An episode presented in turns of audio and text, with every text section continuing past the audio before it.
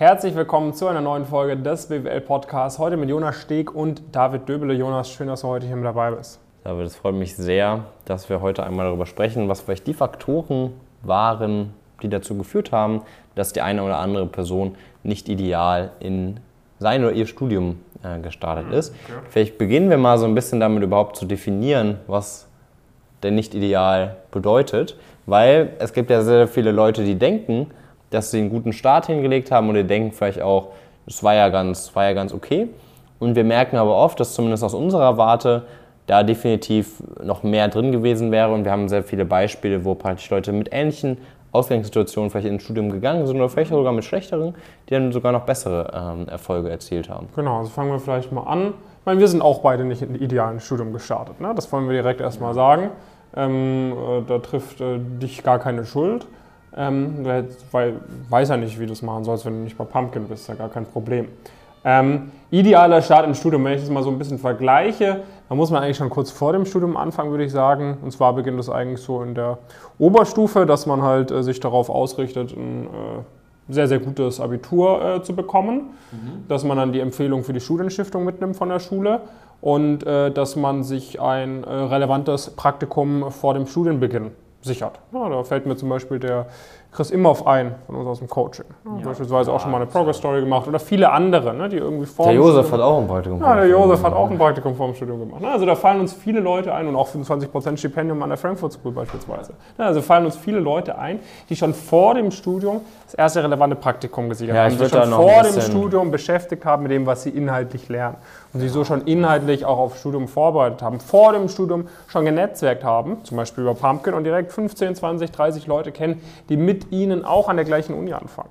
Ja, genau. Sonst ist das natürlich auch sehr, sehr wertvoll. Ähm, ist es irgendwie, dass man sich, dass es auch eine wichtige Zeit ist, um sich darüber im Klaren zu werden, was man eigentlich machen möchte. Man muss das natürlich jetzt nicht perfekt genau wissen, aber es zumindest irgendwie relativ gut eingrenzen. Das, das kann man auf jeden Fall, äh, kann man auf jeden Fall auch da schon sehr, sehr gut machen. Und wenn man beispielsweise feststellt, dass man in die Unternehmensberatung will, dann muss man ja auch nicht unbedingt BWL studieren zum Beispiel. Ne? Ähm, das sind ja dann irgendwie auch, auch Faktoren, die sehr entscheidend sind, die man ideal, wo man seine Arbeit nicht erst im Studium beginnen sollte. Also man sollte jetzt nicht ähm, BWL zu studieren, um BWL zu studieren, sondern idealerweise macht man das mit einem klaren, mit einem klaren Ziel, äh, auf das man dann irgendwie auch nach und nach ähm, hinarbeitet. Oder zumindest einem eingegrenzten ähm, Ziel. Sonst kann man natürlich auch irgendwie einiges äh, links und rechts noch machen, damit man da vielleicht auch nochmal die Chancen erhöht, auch auf so ein äh, Stipendium oder sowas. Ähm, und dann natürlich der, der Studienstart. Was wir dann oft merken, ist, dass halt Leute diese Hausaufgaben so ein bisschen, die wir vielleicht vorhin auch genannt haben, halt nicht gemacht haben. Und dann Studienstart, voll aufregend, man ist vielleicht umgezogen, man lernt gerade viele neue Leute kennen, es gibt viele Möglichkeiten, alkoholische Getränke zu konsumieren oh ja, oh ja. und lange wach zu bleiben. Das ist ja auch alles, äh, ist ja auch alles super cool. Das ist auch grundsätzlich, glaube ich, bis zu einem gewissen Grad wichtig, um, äh, um da entsprechend ähm, den, den Anschluss auch, auch zu finden. Aber man schlittert dann halt da so ein bisschen rein. Man wollte sich vielleicht eigentlich für Spring Weeks bewerben, aber weil man nicht sich vielleicht vor dem Studium so ein bisschen damit beschäftigt hat, wie man eine Bewerbungsunterlage schreibt, zum Beispiel indem man bei uns dabei ist, muss man da jetzt ganz neu anfangen und auf einmal ist Mitte November und man hat sich immer noch nicht beworben und dann kann man es irgendwie auch eigentlich sein lassen. Man wollte dann eigentlich die Bewerbungen für nach dem ersten Semester irgendwie halt nach den Spring Weeks machen. Das ist dann auch schwierig noch. Äh, und auf einmal stehen, äh, sind dann schon bald Weihnachtsferien und direkt oder zeitnah danach schreibt man Klausuren. Das heißt, es geht alles immer super, äh, super schnell und wenn man halt diese, diese Themen davor nicht angeht und dann darüber hinaus die, die anstehen, auch noch ineffizient angeht. Also das heißt, dass man zum Beispiel einfach, man hat vielleicht dann auch eine Intervieweinladung für die paar Bewerbungen, die man rausgeschickt hat, aber man weiß noch gar nicht, worum es geht. Man kauft irgendein random Buch, googelt das irgendwie ein bisschen und am Ende hat man sich auf ein anderes Interview vorbereitet, was so gar nicht passiert. Ähm, dann ist es natürlich so, dass man halt relativ schnell ähm, ja einfach einfach super viel Möglichkeiten außen vor lässt, super viel verliert dahingehend, dass halt einfach diese Kleinigkeiten, die man vielleicht nicht gemacht hat, die man hätte machen können, dass die sich dann irgendwann aufsummieren zu einem dann relativ signifikanten Nachteil, der aber oft irgendwie erst erkenntlich wird, vielleicht dann im vierten Semester oder sowas, wenn man wirklich dann einen signifikanten Unterschied sieht, wo die eine Person dann nicht nur ein Stipendium hat gegenüber der anderen Person, die es nicht hat, sondern auch ein signifikant besseres Praktikum, auch äh, vielleicht mindestens ähnlich gute Noten, äh, auch viel mehr Leute kennt und so weiter und so fort. Ja, ja, das ist halt so das Ding, ne? Das ist, äh, schleicht sich immer unbeobachtet ein. Äh, ja. Da, man erkennt sich, erkennt sich, erkennt es nicht. Oder findet sich vielleicht auch Ausreden irgendwie. Ne? Okay, der hat jetzt da vielleicht ein bisschen bessere Note, aber es liegt daran und daran. Da, der hat jetzt vielleicht ein bisschen besseres Praktikum bekommen, aber das liegt daran und daran. Ja, okay, vielleicht hat er jetzt das Studium bekommen und ich nicht, aber es liegt daran und daran, daran bis man dann wirklich mal erkennt, dass man halt irgendwie das erste Semester vielleicht nicht ideal genutzt hat, vielleicht das erste Jahr vom Studium nicht genutzt hat. Und dann denkt man sich so, okay, jetzt ist eh zu spät. Ähm, jetzt entweder lasse ich meine hohen Ziele fallen oder mh, hm, jetzt werde ich einfach komplett unzufrieden und fange an, äh, andere Leute im Internet zu beleidigen oder was auch immer, ne?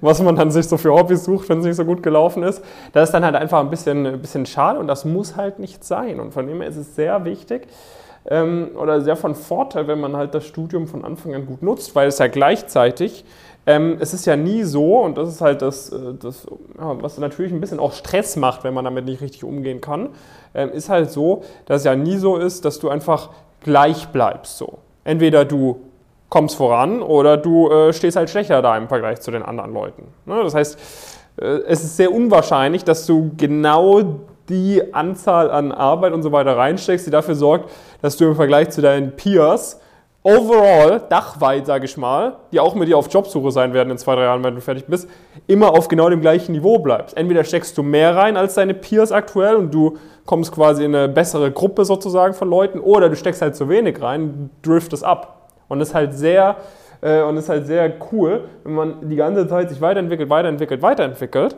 ähm, weil dann merkst du selber, okay, du kommst irgendwie, du bekommst bessere Angebote als die Leute um dich herum. Du lernst coolere Leute kennen, du lernst neue Leute kennen, du äh, erst hier Erfolg, hier Erfolg, hier Erfolg und baust immer mehr ein Momentum auf, versus dieses andere, dass du immer mehr, sag mal, degenerierst äh, immer mehr abbaust im Vergleich zu deinen Peers und dann halt merkst, okay, irgendwie bei den anderen läuft es besser, bei den anderen läuft es besser. So, und das fuckt ja auch einfach ab. Und oftmals ist halt auch nicht ähm, quasi äh, was äh, der, der, der Zeitaufwand oder der Arbeitsaufwand oder der auch Mindset-Aufwand, den du reinstecken musst, um irgendwie besser zu werden, ist meistens gar nicht mal so viel mehr als das, was du brauchst, dass du schlechter wirst. Aber du musst halt einfach immer einen Ticken besser vorankommen als deine Peers. Ja, und das Problem ist dann oft auch, dass du halt gar nicht weißt, was es braucht. Ja, ne? du denkst also irgendwie, du entwickelst dich nach oben, dabei entwickelst du dich nach unten, weil zufällig die fünf Leute, die du in der ersten Woche von deiner Uni kennengelernt hast, total die in Anführungszeichen Low-Performer sind. Und nur weil du ein bisschen besser bist als die, denkst du, du bist auf jeden Fall voll krass. Ja. Wobei du halt absolut nicht krass bist. Das passiert dann auch regelmäßig. Ja, genau. Oder man, man sieht praktisch irgendwie so ein bisschen den, den Wald vor lauter Bäumen nicht mehr und weiß, hey, ich könnte das machen, ich könnte das machen, ich könnte das machen. Und am Ende macht man nichts davon weil man weder in der Lage ist, das zu priorisieren, noch das effizient anzugehen. Und das ist halt dann so ein bisschen die Gefahr und so entsteht dann auch äh, praktisch dann der, der Druck, vielleicht auch die, die Unzufriedenheit, die man dann äh, irgendwann im Laufe des ersten oder zweiten Semesters dann vielleicht so ein bisschen mitbekommt, weil man einfach, man weiß halt einfach nicht, was man machen, was man machen soll. Und das ist ja per se auch dann gar nicht, gar nicht deine Schuld oder sowas, ähm, weil du hast ja keine Person oder sowas, die dir das ganz genau sagt. Es sei denn, du bist halt bei, bei uns dabei. Bei uns hast du halt einen, einen, klaren, einen klaren Plan. Du kannst jederzeit mit uns darüber sprechen, was jetzt in deiner aktuellen Situation wichtiger ist, ob du dich wirklich auf die Spring noch bewerben solltest. Wie ist das nach dem ersten Semester? Sollte ich da ein Praktikum machen, wenn meine Ausgangssituation die und die ist? Habe ich, ähm, hab ich überhaupt auch genug Zeit? Kannst mit, dich mit entsprechenden Kommilitonen austauschen, die auch wirklich die ähnliche Ambitionen haben, wie du, die wirklich was erreichen wollen und das vielleicht auch schon teilweise gemacht haben. Kannst sie darum fragen, ob das für sie möglich war, in dem und dem Zeitraum Praktikum zu machen und so weiter und so fort. Und dadurch schaffst du halt am Anfang, vielleicht wirkt das für alle in deinem Umfeld nur so ein bisschen, dass du immer ein bisschen vielleicht ein bisschen besser bist oder sowas. Aber du bist halt dann in vielen Sachen immer ein bisschen besser, immer ein bisschen besser informiert, immer ein bisschen, bisschen schneller am Vorankommen.